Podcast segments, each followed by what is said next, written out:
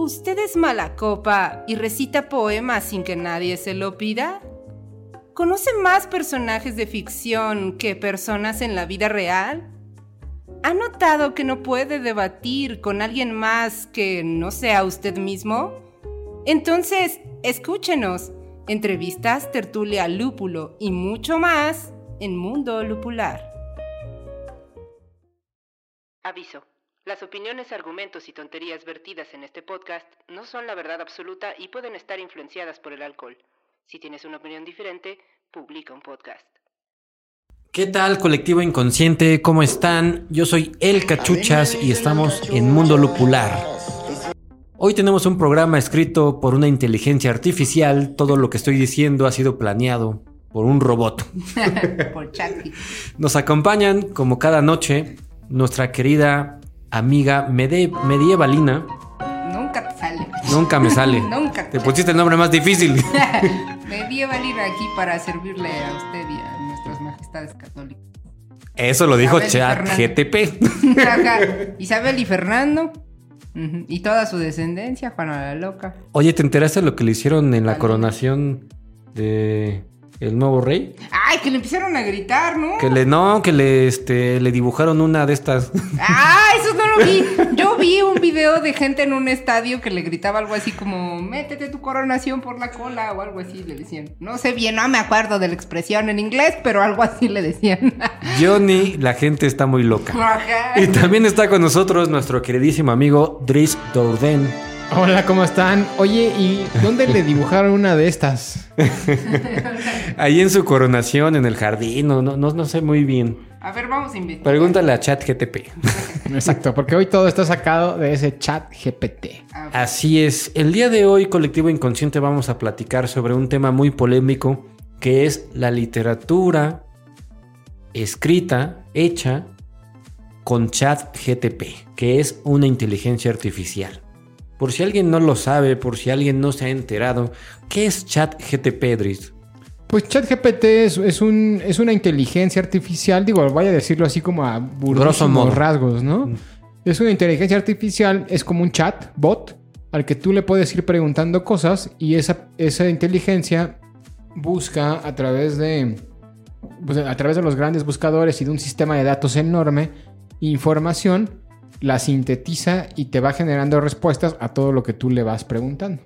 Entonces es este, pero ya no es como una Siri o como una Alexa donde te da respuestas vagas, sino que realmente tiene la capacidad de generar una respuesta amplia que es prácticamente escrita como si lo estuviera escribiendo un humano. Eso es la gran, la gran maravilla que tiene.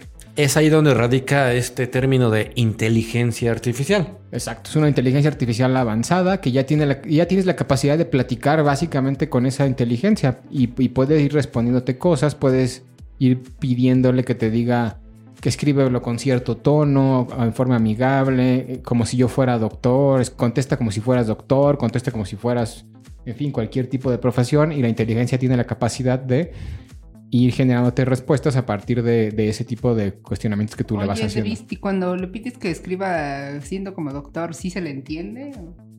¿O, O escribe, o escribe mal. o escribe así, mol? ¿no? Entonces, no, yo creo que sí se le entiende. No estoy seguro porque nunca le he preguntado eso. Ah, Déjale preguntar. Pero bueno, es una. O sea, es, es algo realmente nuevo. Ahorita estamos apenas entrando en ese mundo de la inteligencia artificial. Tiene ciertas limitantes, como que para que te vaya respondiendo, tú tienes que ir haciéndole las preguntas adecuadas. Porque entre mejores preguntas le hagas, él te va dando mejores respuestas. Claro. Pero ahora ya no, ahora hay, hay nuevas inteligencias artificiales donde la inteligencia artificial todavía están como en beta y en pruebas y no cualquiera tiene acceso a eso. Pero ya hay nuevas inteligencias artificiales no- que no es como ChatGPT, que tú tienes que ir haciendo las preguntas, sino que tiene la capacidad de responderse la inteligencia artificial a sí misma y entonces ella misma se va haciendo las preguntas para generar las respuestas. Oye, qué y eso interesante. ya es, eso ya es. Entonces ya no, eso ya no es una inteligencia artificial, eso ya es un razonamiento artificial. Exacto, ya, es- ya llegamos a un razonamiento artificial. Entonces tú le dices, haz una receta de cocina y al chat GPT tienes que estarle haciendo ciertas preguntas para poder llegar al resultado que tú quieres. Pero esas nuevas inteligencias artificiales ya tienen la capacidad de saber qué preguntarse a ellas mismas para llegar a un resultado final. Correcto. Ahí estamos entrando en la época de Terminator.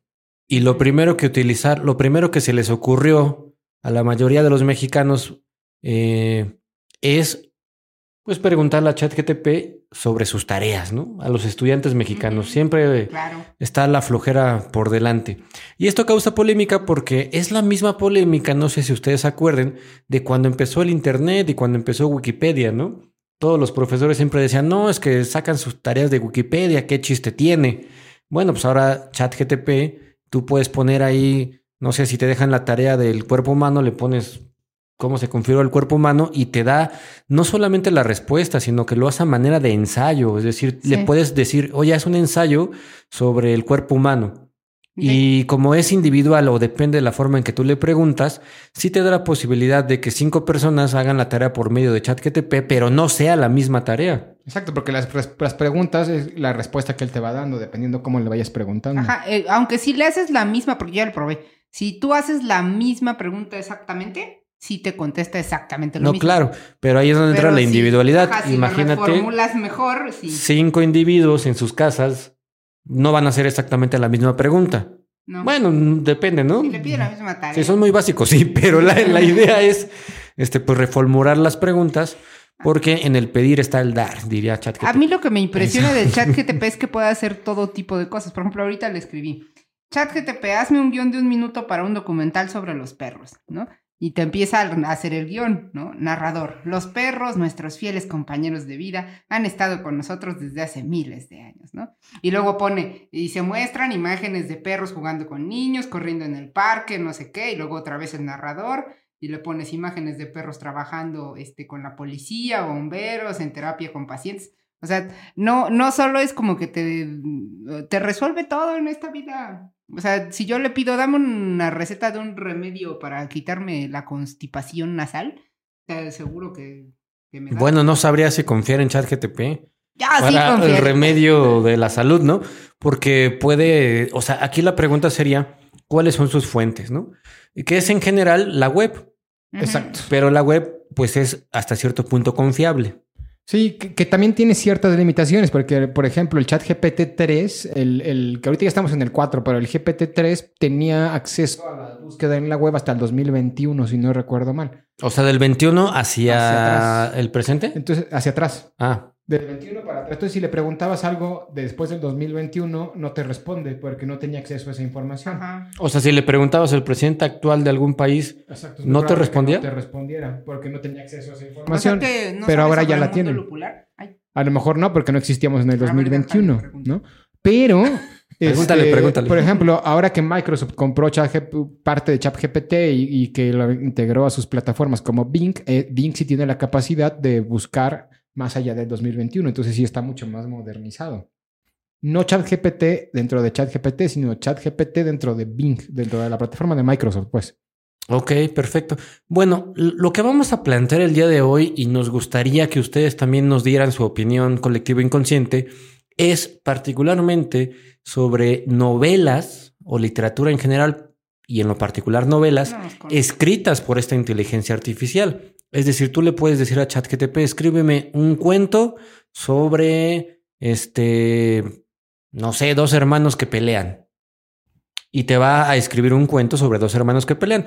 Conforme lo que él te va dando de información, tú le puedes ir rectificando, pero que se peleen mejor por una herencia. Ah, ok, entonces él va modificando, pero al final, a final de cuentas te entrega un texto.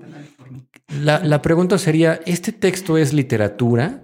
¿Este, este texto es validero para eh, todo lo que es el bagaje de, de lo que el humano ha escrito, ha heredado eh, a través de las letras? Esa sería una de las preguntas. Otra sería, ¿de quién es el texto?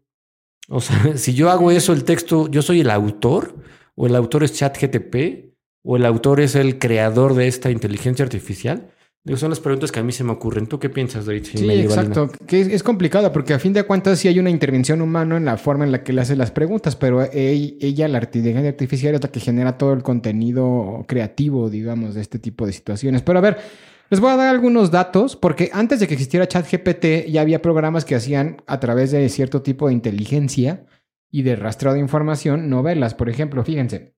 Hay una novela de Philip Parker que se llama The Road y es considerada la primera novela escrita por una inteligencia artificial, pero esto fue en el 2014, o sea, antes de que existieran el boom de las inteligencias artificiales. Y lo que hizo Parker fue hacer un programa informático que, que se basaba en más de 50.000 libros y a través de buscar en esa base de datos de 50.000 libros generó el contenido y la trama de la novela que publicó. Seguramente er, era una época en la que te daba información, pero el, escritor sí tuvo que haber pues redactado de una mejor forma, hecho un, tipo de, de más trabajo manual. Mucho más trabajo manual, ¿no? Pues mira, yo le acabo de pedir que me escriba un cuento y me lo escribió. Sí, claro, pero ya me ahorita. Lo siento. Chat GPT ahorita, pero en el 2016, 14, perdón, todavía seguramente no. Y por ejemplo, en The Policeman Bird is Half Constructed de Racter. Racter fue uno de los primeros programas informáticos de escritura creativa que se lanzó en los 80s. Y esa, esa novela que se llamaba The Policeman Bird is Half Constructed fue una de las primeras obras publicadas por un programa y se considera una novela experimental. Insisto, pero seguramente tiene, no, no estaba llegando todavía al nivel de las inteligencias artificiales de la actualidad. Pero hoy en día, utilizando el chat GTP 3 y el, sobre todo con el 3, hubo una primera novela española escrita por una IA de Ángel García Crespo, que se llama Me falta una palabra. Y una de las más famosas, creo, a la actualidad es Google Brain, que es una, ah, no, perdón, este, se llama El día en que una computadora escribió una novela.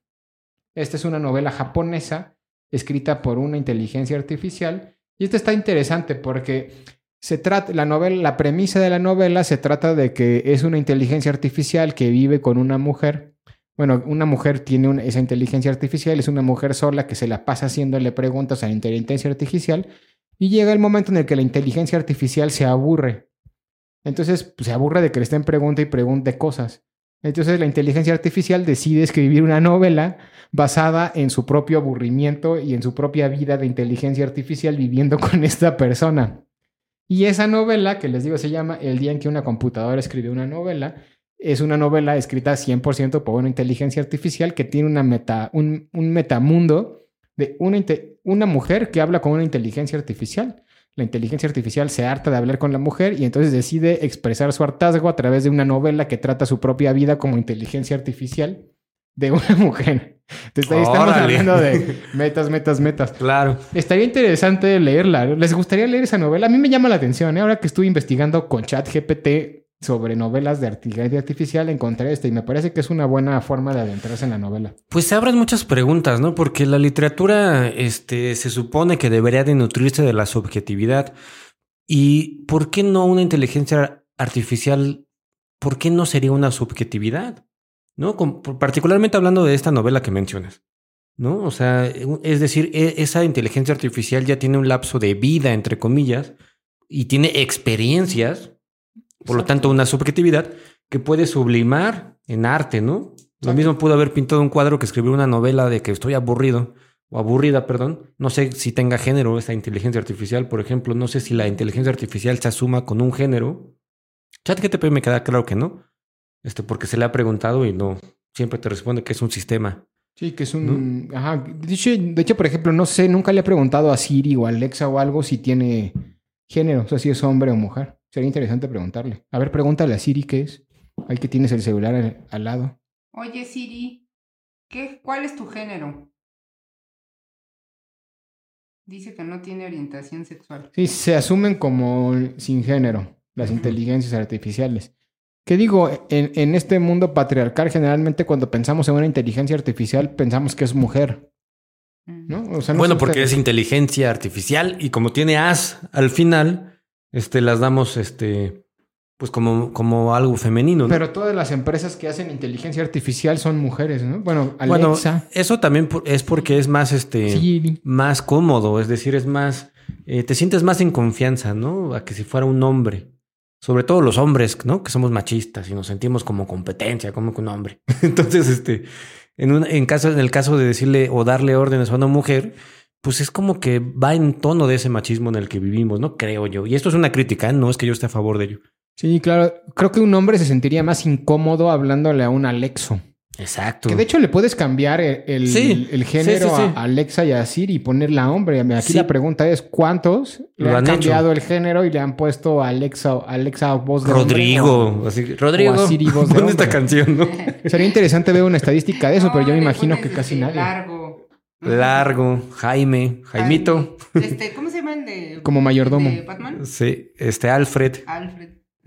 Exacto, tendrías que asumirlo como mayordomo para tener cierta confianza con esa inteligencia artificial siendo hombre. Exactamente. Entonces sí, sí es interesante porque de entrada sí te lo venden con un, un nombre femenino. Independientemente de que, de que uno lo cambie o no, ¿por qué de entrada viene con un nombre femenino? ¿No? Que también es como la polémica de por qué los huracanes siempre tienen nombre de mujer. Sí. ¿No? Exacto. En su mayoría.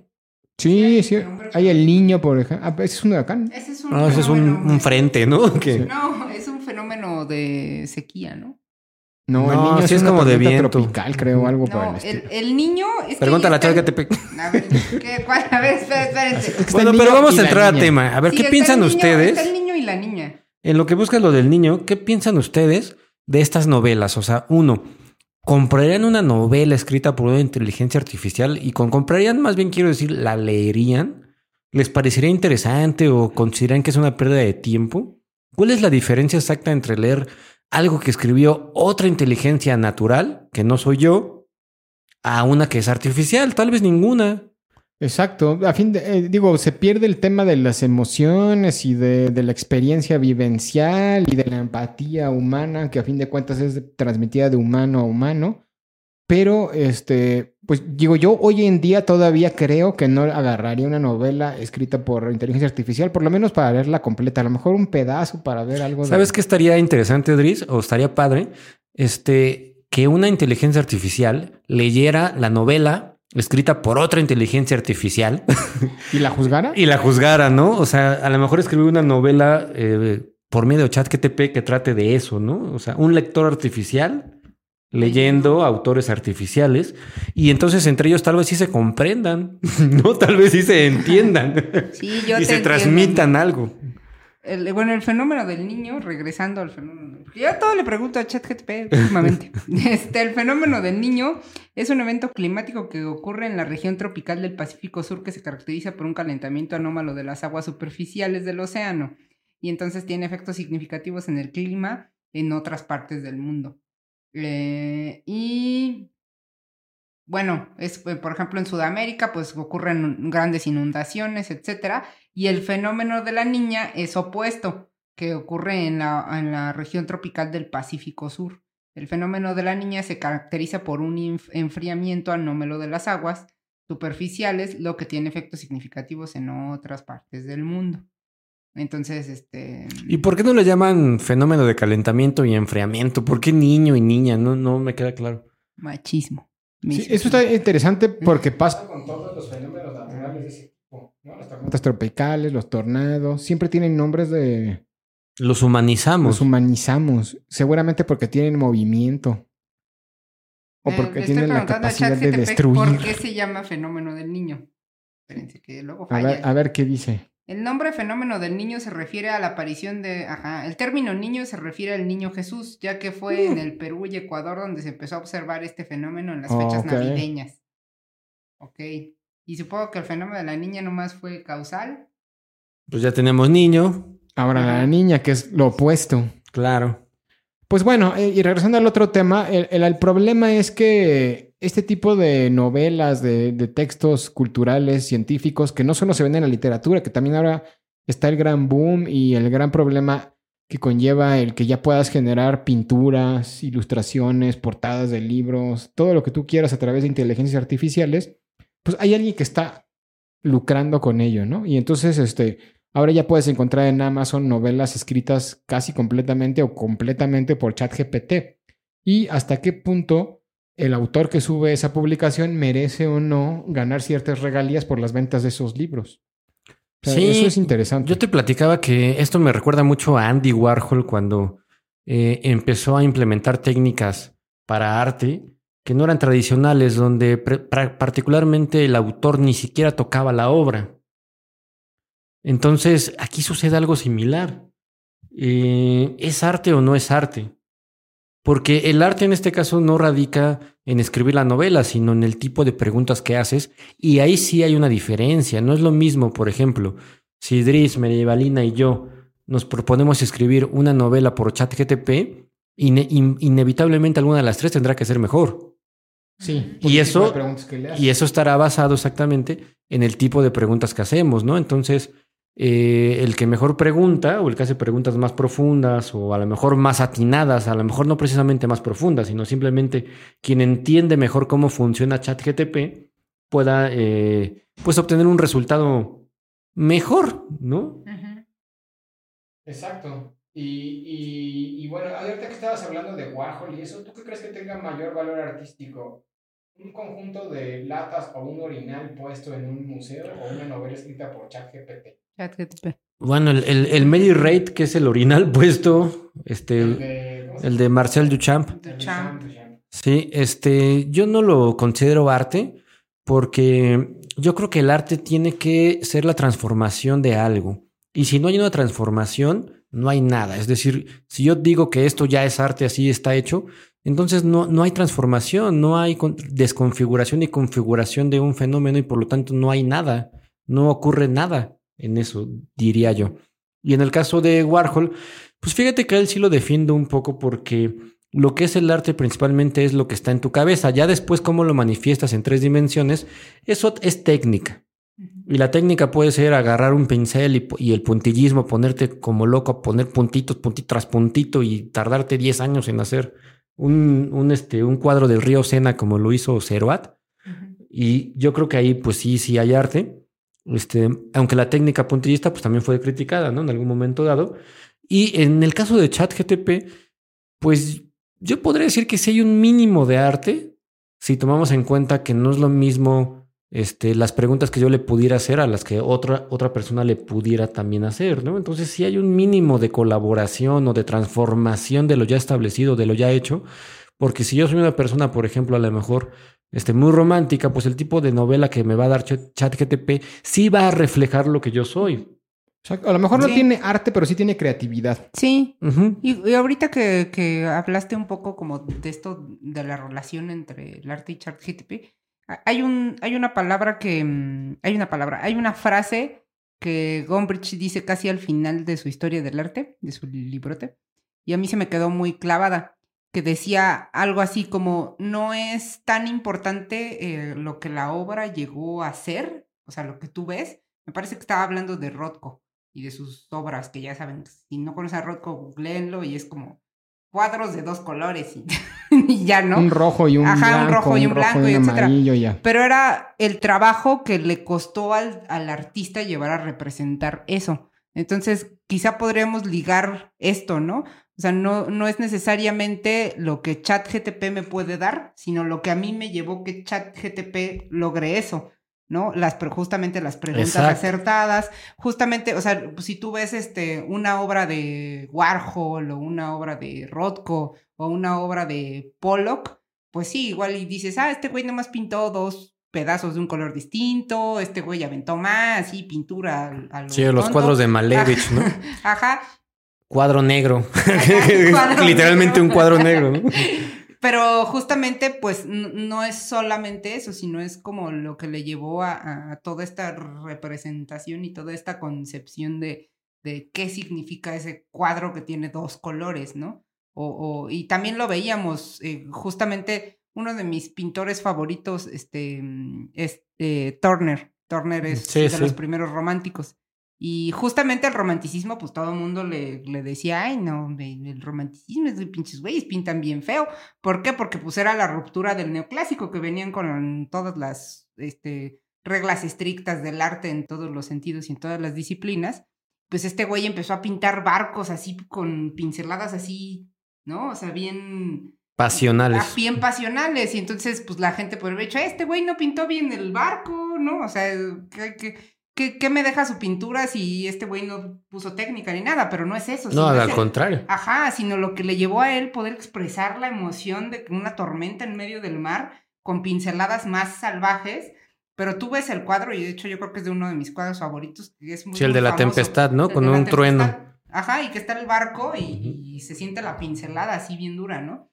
Y, y yo creo que esa es eh, justamente la esencia, ¿no? No qué tanta técnica eh, llevé, sino lo que, lo que, lo que me llevó a mí esa interiorización, y es que lo estoy diciendo bien, de llevar a, representar algo, ¿no? Y algo que no todos los artistas logran, ¿no? Hay artistas que eh, básicamente pues sí, no, no tenían como un trasfondo y un trasfondo y simplemente estaban poniendo un orinal en un na- o sea, Bueno, ahí tenían un discurso ellos, Ajá, pero lo- creo que lo que dices es, está padre en el sentido de que, por ejemplo, hay pintores que podrían llegar a, a realizar un cuadro total y completamente hiperrealista y no transmitirte absolutamente nada. ¿no? totalmente. Como una fotografía. O sea, ¿qué, qué hace Sí. que una fotografía sea buena y otra no? Si a final de cuentas Sí, la fotografía es, entre comillas, digo, no quiero despreciar el arte de la fotografía, pues hacer un clic y, y tengo la representación de la realidad, pero no es lo mismo no. Una fotografía que otra, ¿no? Entonces resumiría, a ver si están de acuerdo conmigo, que ChatGTP se ha convertido entonces en una técnica. Es decir, así como yo puedo pintar al óleo o pintar en acuarela o en pastel, eh, pues puedo hacer un- una pintura con una inteligencia artificial y esa es mi técnica, ¿no? Digo, en, en la literatura es distinto porque las técnicas van en otro sentido, ¿no? No, no son técnicas este, como las que se utilizan en, en las artes visuales o plásticas, mejor dicho. Sí. Lo interesante es ahorita lo que hablaban medievalino de la época del romanticismo y más adelante con el impresionismo y demás, es que justamente hubo una inteligencia, no, una tecnología, una inteligencia que obligó a los pintores a dejar de pintar cuadros realistas y hizo que buscaran nuevas formas de expresión, que fue en la fotografía. Sí, claro, fotografía. Con el daguerrotipo de, para empezar. Sí. De hecho, el bueno, daguerrotipo todavía no, no. tan- más bien lo usaban como un medio. El Ajá. la fotografía Sí. Ya, este, ya era. Sí, que se preguntaron. ¿qué vamos a pintar ahora? Exacto. Ajá.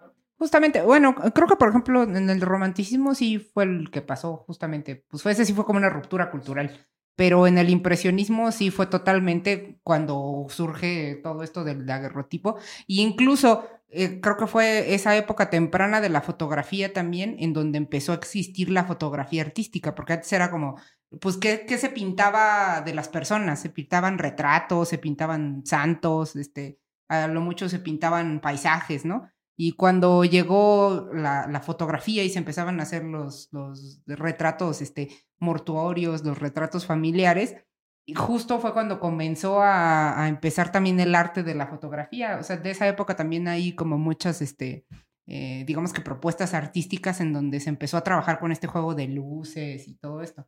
Pero, pero sí, justamente fue en ese momento en donde fue el, el clic donde, donde se rompió y el hecho de empezar a, trabajar con, con, otras técnicas pictóricas, porque pues sí, pues ya, ya no ibas a pintar al señor o a la familia de la casa, porque pues ya una fotografía podía hacerlo. Exacto, lo que voy es que la tecnología obligó al artista a buscar nuevas formas de expresión. Ahora aquí lo interesante es ver si el chat GPT o GTP, ¿cómo es? G G GPT está siempre intentando, sí, está ya creando dibujos, ilustraciones, novelas, lo que ustedes quieran.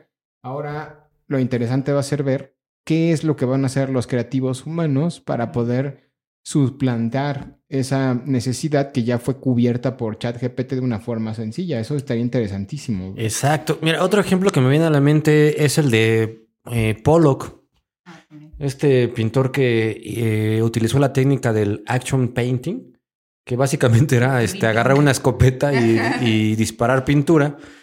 Y uno puede decir, bueno, pues eso qué, ¿no? ¿Quién, ¿Quién, hizo este cuadro? Es como usar chat que te o sea, es como que dices, ¿qué, ¿qué, es eso? No, no, no pintaste el cuadro. Pues sí, no, no lo pintaste en el sentido tradicional, pero algo tuvo que transmitir, ¿no? Entonces yo no estoy tan desacuerdo en las novelas de chat GTP, pero un poco, un poco sí siempre nos va a dejar, y sobre todo al principio, cuando esos fenómenos recién ocurren, siempre te deja un sinsabor, ¿no? Como un, un algo que no está del todo bien porque vienes acostumbrado a otra cosa. Pero mañana tal vez sea lo más normal del mundo. Sí, porque además, a fin de cuentas, uno lee una novela porque quiere conocer una historia, no le importa tanto quién la escribió, a veces sí, ¿no? Porque el escritor tiene su personalidad, su forma de escribir, etcétera, etcétera. Pero a fin de cuentas, si ChatGPT te, te crea una historia interesante, emotiva, con buena técnica, pues ya creo que no va a importar quién esté escribiendo. Si estamos hablando de mero entretenimiento, estoy de acuerdo. Ajá. Si estamos hablando, como bien dices, a lo mejor ya no me interesa solo entretenerme, sino conocer, por ejemplo, la vida particular de, no sé, de la, este, ahorita que vamos a hablar de ajedrez, ¿no? De la ocupación nazi en 1940 y tantos, pues sí me, sí me gustaría que fuera un autor que lo vivió. Una experiencia. Una experiencia, exactamente, o al menos ¿no? un autor, por ejemplo, eh, como Ken Follett, ¿no? Qui- Quizá no es un autor que vivió todos los hechos históricos que narra, pero al menos sabes que es un autor que sabe manejar bien la literatura histórica. Pero fíjate, Ken Follett sería como un chat GTP, ¿no? Es decir, es gente que se empapa de un montón de datos que no vivió y después te genera una respuesta. Ken Follett es un chat GTP. Hay que crear nuestra cuenta de Twitter con nuestras mejores frases. Este lo voy a hacer una imagen para compartirlo. Sí, exacto. Es que tiene razón, porque de lo que Sí. estaba hablando hace rato es que él, o sea, las experiencias vivenciales, como las cuente un humano, siempre va a ser Sí. mejor. O sea, si yo viví en la guerra de Vietnam, pues mm, prefería leer una novela. Perdón, si yo quiero saber de la guerra de Vietnam, prefería leer una novela que escribió alguien que estuvo en la guerra de Vietnam a que una chat GPT se inventara una novela de la guerra es, eso. Exactamente, ¿qué es lo que pasa con lo que conocemos actualmente como los escribidores? ¿no? O sea, yo también puedo escribir una novela, por ejemplo, de la guerra de Vietnam hoy por hoy, pero para eso, ¿qué voy a hacer? Voy a hacer lo que hace ChatGTP, que es buscar un montón de datos, Sintetizar. sintetizarlo y darle una forma. Pero no sé qué tan válido puede ser. Digo, en el sentido de informar a otra persona, sí. De entretener, sí. Pero yo ya no lo llamaría arte, ¿no? Ya no, el arte ya no, ya no está porque el arte transforma al autor. Es decir, lo importante de escribir una novela no es la novela, sino cómo termino yo después de escribir esa novela. Entonces quizá estamos entrando en una etapa donde la literatura va a tener que irse, va a tener que dejar de la ficción, la creada por humanos, y va a tener que irse a vivir a una especie de literatura documental. No creo que ocurra, ¿eh? Yo creo que va a pasar más o menos como, como ha pasado actualmente con este tema de si los libros electrónicos iban a matar a los libros impresos, ¿no? O sea, no creo que pase y tampoco va a morir el autor, el autor este, pues, ¿cómo llamarlo? Pues el, el autor autor, ¿no? El que escribe sus propias El experiencias, que el sí autor es humano. autor, de verdad. ¿no? Sí, también eh, justo el otro día estaba viendo este mm, un TikTok y había un chavo, me dio mucha risa porque era un chavo así de vamos a buscar si tu profesión la va a acabar la inteligencia artificial, ¿no? Y entonces, este, no, así, ¿no? Ya se acercaba con la gente. ¿Ya tú de qué trabajas? ¿Crees que tu, tu, tu trabajo lo quite la inteligencia artificial? No, no, claro que no, porque pues yo me, dedica- yo me dedico a ser este analista de datos. y es así como del güey, sí, ya existe una inteligencia artificial para eso, ¿no? Ah, bueno, ¿y tú de qué trabajas? No, no creo, porque yo me encargo de buscar este, los, los mejores servicios para mis clientes. la inteligencia artificial ya hace eso, ¿no? Sí, pero siempre va a faltar esa calidez El humana, ¿no? humano, ajá, Sí, el componente, el componente humano, exacto. Digo, este, no sé qué piensen ustedes, ¿no? No sé qué prefieran, pero yo me quedo pensando, por ejemplo, en el fenómeno de la compraventa. Eh, pues no siempre quiero, cuando yo compro un producto, que un humano me atienda. Sí, claro. A veces prefiero yo ver algo y yo decidir, pero hay veces en que sí necesito y quiero que un humano me atienda. Depende tu, tu interés y el producto. Y el producto, Pero exactamente, sobre ¿no? todo creo que del interés, porque si a lo mejor tú, O de la información pero que tengas. y Dices, Ajá. bueno, bueno, pues voy a comprar la computadora, pero no quiero que nadie me esté echando un chorro. Prefiero ir a agarrar la que yo medio está. Qué bien, Sí, porque hay una desconfianza del vendedor. Si eres un Ajá. apasionado de la computadora, le quieres preguntarle a alguien su opinión. Exactamente, su opinión personal. Piensa en una computadora, claro, pero en un pantalón, ¿no? Y entonces yo puedo ver muchos pantalones en internet. Yo no compro por internet porque no, no me gustan, no desconfío. Es decir, no, no sé si lo que me va a llegar me va a gustar o no. Necesito tocarlo, sentirlo, ver, ver en ropa, ¿no? Por ejemplo.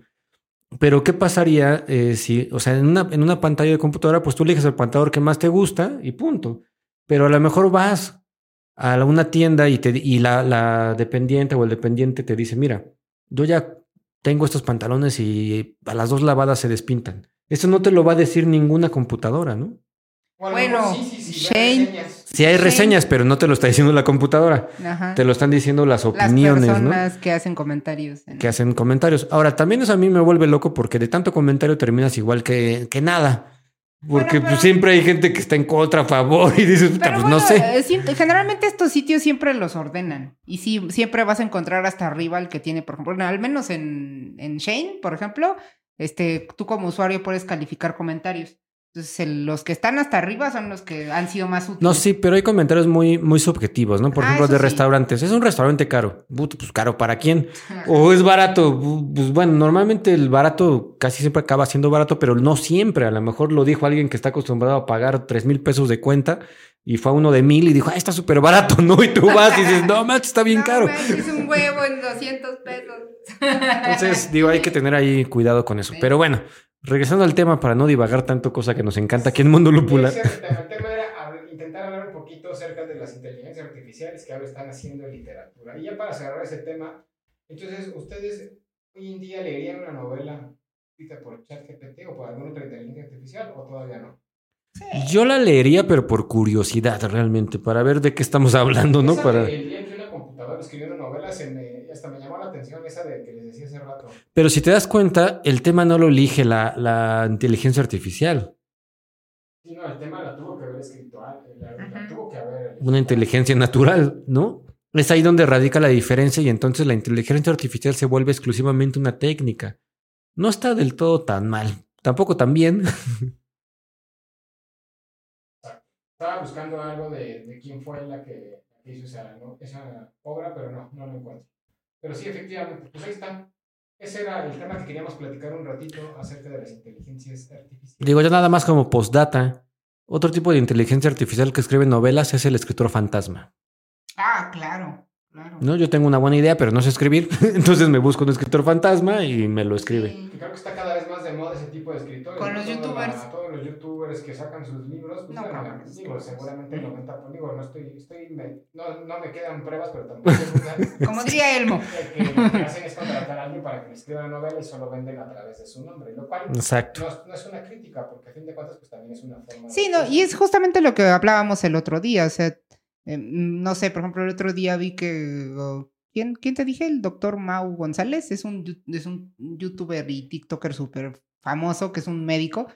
Pero, pues es lo que yo platicaba, ¿no? O sea, no creo que como que le den en las manos al escritor fantasma así, escribe lo que tú quieras, ¿no? Sino que me imagino que sí dice, bueno, yo quiero que mi libro hable de esto, esto y esto. Lo mismo que en Y. ChatGTP, Justamente, ajá. ¿no? O sea, no es como que se lo deje al aire de decir, ah, tú escribe lo que quieran y pongan mi nombre. O sea, yo me imagino que sí tienes que estar involucrado en cierto modo en el proceso creativo. Porque si Sí, no, claro. Que llegará Claro. un momento en el que un chat GPT podrá sustituir esos escritores fantasmas, seguramente, porque chat GPT conoce del, del youtuber. la Déjale, pido que me escriba un capítulo de La Rosa de Guadalupe. Y puedes ir este, haciendo tu propia biografía. Va a salirle más barato al escritor, no escritor, Sí, claro. contratar a ChatGPT que contratar a un escritor que escriba por él. Sí, y como dice Medievalina, aunque sea chiste, pues yo creo que si escribes La Rosa de Guadalupe, sí puedes fácil agarrar ChatGTP y que te escriba capítulos Sí, de La Rosa de Guadalupe. escribiendo. ¿no? Capítulo Pero de La. Rosa de Guadalupe, La esperanza de la oscuridad. La historia comienza en un pequeño pueblo de México llamado San Miguel, donde vive una joven llamada Ana. Ana es una chica brillante con una gran sonrisa y un corazón bondadoso. Yo creo que mucha gente ya le preguntó esto. A ver, este, si ustedes le han preguntado a ChatGTP que les haga un capítulo de La Rosa Guadalupe, cuéntenme si les salió también esta historia de Ana viviendo en San Miguel, que visitó a varios médicos.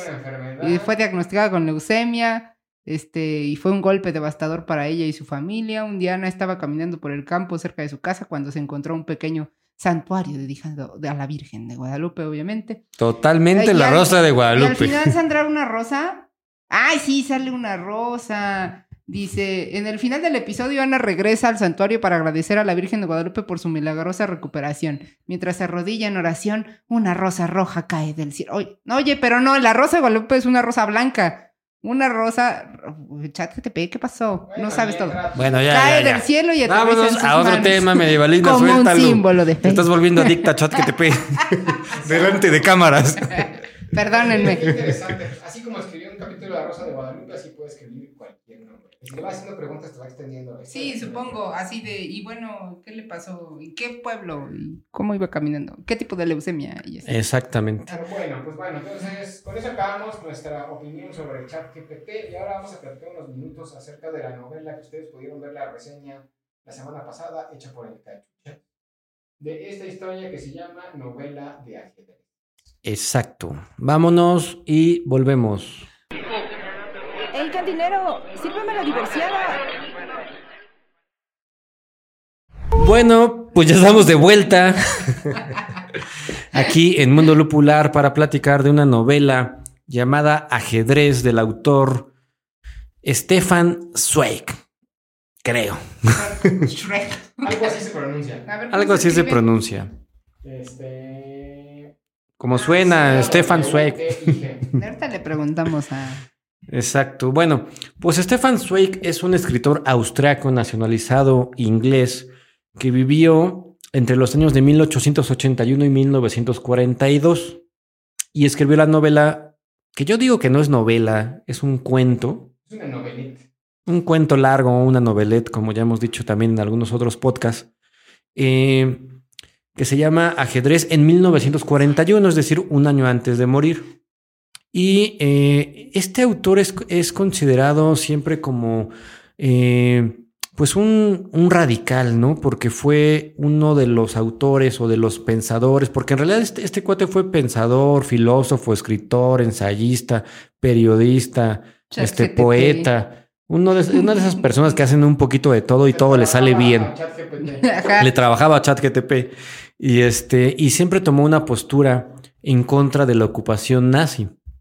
Y esto se refleja precisamente en su novela Ajedrez, donde uno de sus personajes principales pues fue eh, capturado precisamente por los nazis, por el partido nazi, para eh, hacerles diferentes entrevistas y sacarle información sobre las cuentas bancarias y los documentos legales que, es- que él trabajaba para el Vaticano. Exacto. Entonces, bueno, este autor es Stefan Zweig, la novela es Ajedrez.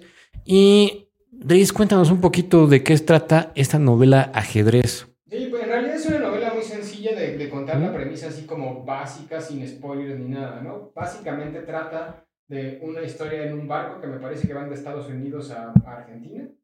Es el, el viaje que están haciendo en un barco y en ese barco va un jugador de ajedrez que es muy famoso, que se llama, y aquí lo tengo porque nunca me acuerdo, Mirko Centauri.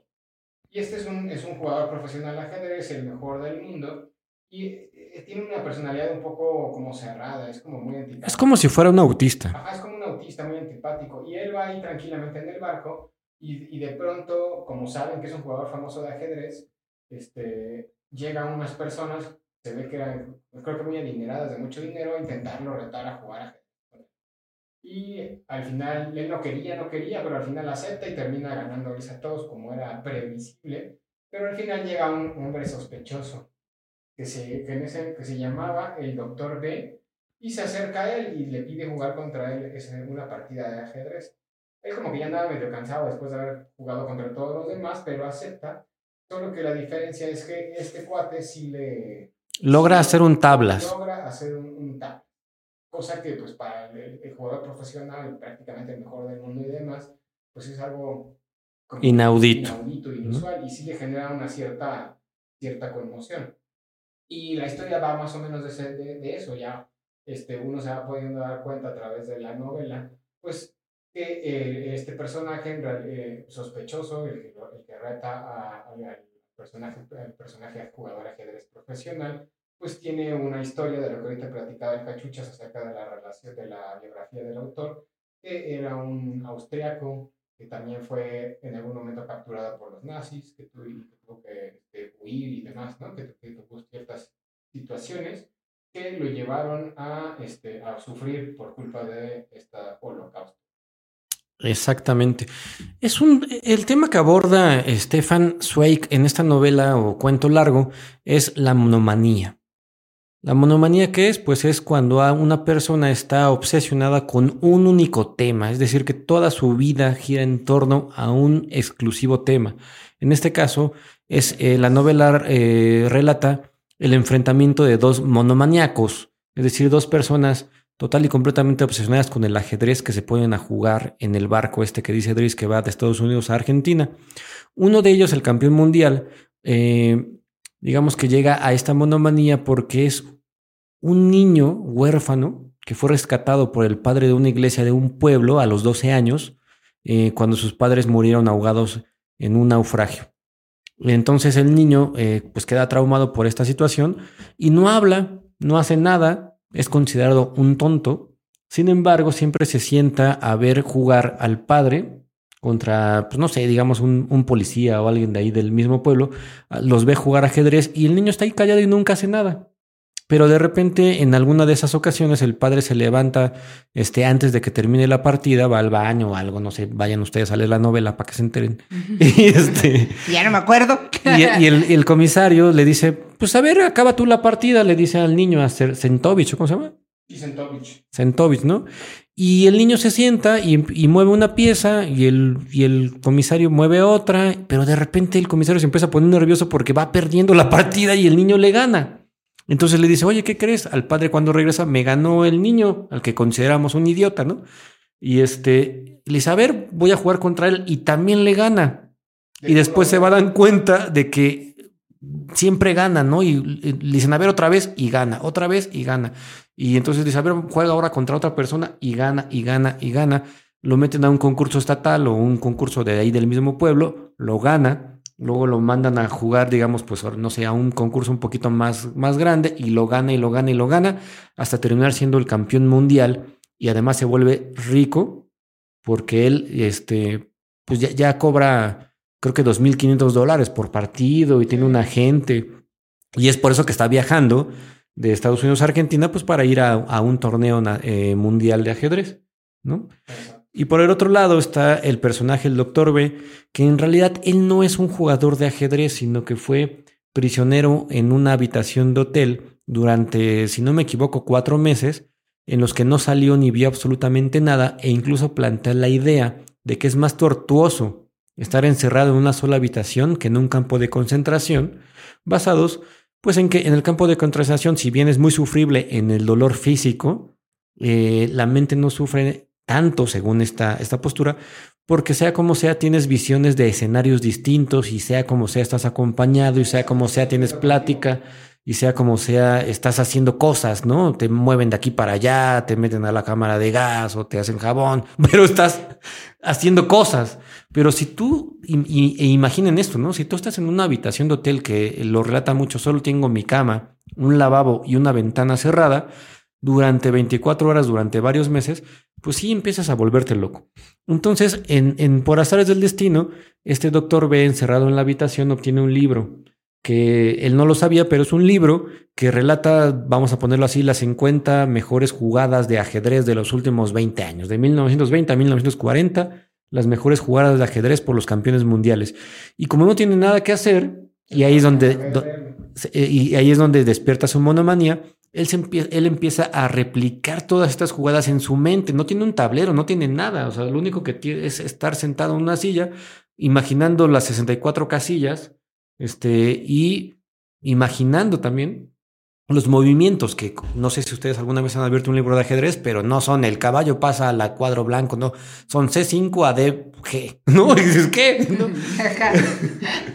Entonces él, ni siquiera sabía jugar ajedrez, no le interesaba en absoluto y descubrió poco a poco lo que significaban los números y las letras, ¿no? Que son las filas y las columnas y lo, y lo empezó a representar hasta el grado en que se aburrió de representar una y otra vez estas 50 jugadas y entonces se puso a jugar solo contra sí mismo en su mente, ¿no? Que hay una frase que dice, es como querer atrapar tu propia sombra. Y es ahí donde él, él este, adquiere esta monomanía, se vuelve loco es liberado y él no ha jugado nunca un, partido de ajedrez, él lo dice en, la novela, dice, yo nunca he estado frente a un tablero de ajedrez, pero le, gané o puedo competir con el, con el jugador este, campeón mundial, porque pues de alguna u otra manera yo sé más o menos qué es lo que él va a hacer porque de eso se trata el ajedrez. En realidad el ajedrez, la premisa es adelantarme a los movimientos de mi contrincante, ¿no? Y el doctor B podía adelantarse hasta cinco movimientos. Esto es también como un chat GTP porque su mente se convirtió en una especie de computadora. O sea, Cernovich realmente estaba jugando contra una computadora. Porque eh, el doctor B no tenía individualidad, él no tenía este, eh, espontaneidad, no tenía improvisación, él solamente conocía las mejores jugadas. Y como Cernovis también era un jugador mundial, pues normalmente iba a jugar de esa manera, ¿no? Hay una, una paradoja que dicen, es más difícil ganarle a un novato que a un jugador profesional ¿Qué porque el novato puede romper todas las reglas y dices, ¿qué carajo estás haciendo? ¿Qué clase de apertura es esta? ¿no? Sí, en clase, en pocas palabras, conocía toda la teoría y no tenía nada de práctica. Exactamente. Y por el otro lado, Cernovis tenía toda la práctica, pero en realidad él no conocía nada de teoría porque, era, como les digo, era, era un niño idiota. Y cuando digo idiota, me refiero, estoy hablando en la jerga de 1940, cuando idiota, estúpido, imbécil, no eran groserías, sino, no, era- sino diagnósticos de la mente. ¿no? Ajá, de gente con discapacidad. Exacto. No nos asustes. Es que salió un comentario raro en la computadora y dije a ver si no se está trabando, pero no.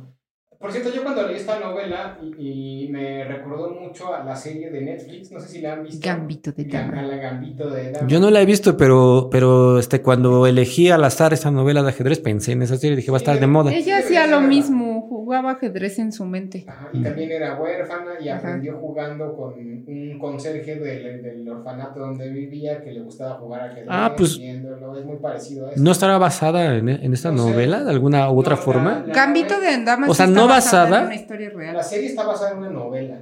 Y la Pero no novela sé en una si historia la novela Está real. basada en una historia real. Según yo, o- sí. No, yo no, eso sí no Pero no es esta novela. No, está basada en una novela que se llama así también. Gambito de dama. Ah, ya. Pero, o sea, todo es más o menos lo mismo. Y, y también este, se enfrenta contra. Bueno, es que en realidad Gambito de. La, la, no Gambito de Dama, sino el personaje de la serie quizá pudiera ser como una mezcla de estos dos personajes de la historia de Sway. Sí, pero Sway fue primero, ¿no? Sí, sí, sí, muchísimo antes. La, la novela de Gambito de Dama debe de ser mucho más. más ¿no? 83. Digo, la, la verdad, y para ser sinceros, no es una idea difícil de imaginar. No, porque además el ajedrez es, es una. Siempre es como muy. Los, los, los- las personas que juegan ajedrez siempre son muy herméticas, casi siempre.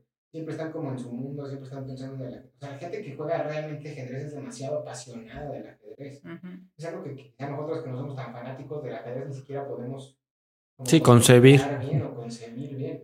Y generalmente los, lo- la gente muy fanática del ajedrez siempre son como rusos o de por allá de Europa del Este. Que ganan Y siempre sí hay como una especie de monomanía, ¿no? O sea, no puedes dedicarte al ajedrez y a otra cosa. O sea, te dedicas al ajedrez y punto, ¿no? son demasiado apasionados. Ellos, ellos viven, respiran y sueñan ajedrez y todo el tiempo están jugando en su mente ese tipo de. planteando escenarios de posibles jugadas, justamente para intentar anticiparse al oponente contra el que vayan a competir.